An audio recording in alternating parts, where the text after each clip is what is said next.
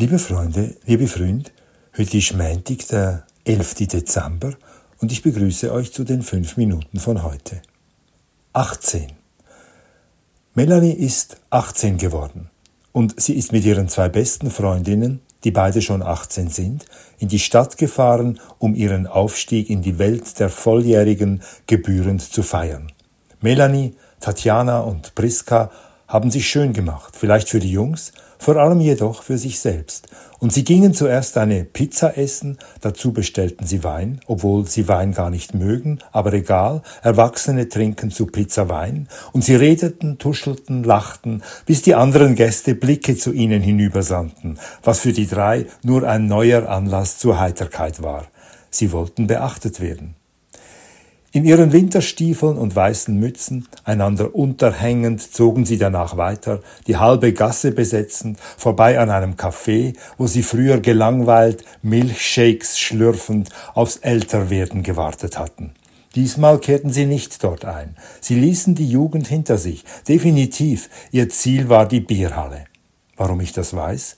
Weil sie es mir erzählten am Ende des Abends. Aber so weit sind wir noch nicht. Solange Menschen gedankenlos fröhlich sein möchten, wird es Bierhallen geben. Die Schenke, die tatsächlich Bierhalle heißt, sah schon so aus, als ich sie besuchte. Ich ging nicht oft da hinein, sie war mir stets ein wenig zu grob und zu laut. Junge Damen aus behütetem Elternhaus traf ich in der Bierhalle nie an. Das scheint sich geändert zu haben. Es war die Idee des Geburtstagskindes. Das Grobe hat etwas Anziehendes, weil es männlich und volljährig ist. Melanie und ihre Kolleginnen wollten den Rauch, den Alkoholdunst und die Sprüche erleben. Sie setzten sich mitten hinein, sie wollten begehrt und begehrend zugleich sein. Sie begehrten das Leben. Niemand durfte es ihnen verweigern, die Eltern nicht und die Männer nicht.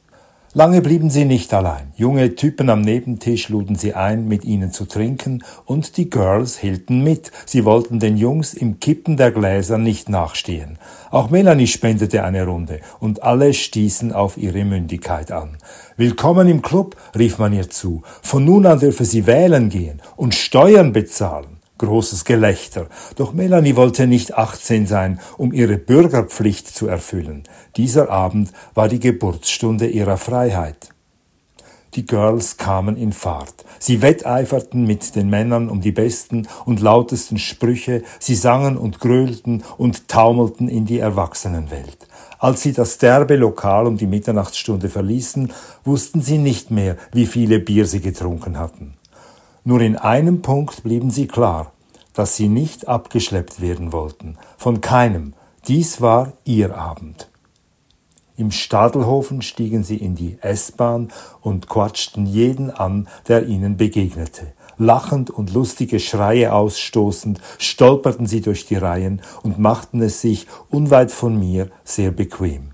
Doch Ruhe kehrte nicht ein. Melanie, Tatjana und Priska feierten weiter. Sie kämpften gegen die Nüchternheit an, gegen die Sitzplatzordnung, gegen das glanzlose, von den Fenstern zurückgeworfene Licht und gegen das Schweigen der Passagiere, die schläfrig in ihren Abteilen saßen, Musik in sich hineinträufeln ließen und den Abend abgehakt hatten. Dann entdeckten die Freundinnen mich und erwählten mich zu ihrem persönlichen Publikum. Immer noch halb besoffen, unterbrochen von ständigen Lachanfällen, erzählten sie mir von ihrer Geburtstagsfete im Bierlokal und prusteten los, als ich fragte, was sie denn dort getrunken hätten. Was trinkt man in einer Bierhalle?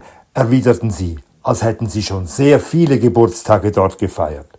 Sie stimmten Hey Jude von den Beatles an und sangen im Chor nur für mich. Sie krähten den Refrain aus ihren Kehlen, schmetterten ihn hinaus mit der ganzen Kraft ihrer Jugend, die sie hoffentlich nicht vergaßen, und feierten weiter, bis Wetzikon kam. In Uster hätten sie aussteigen sollen.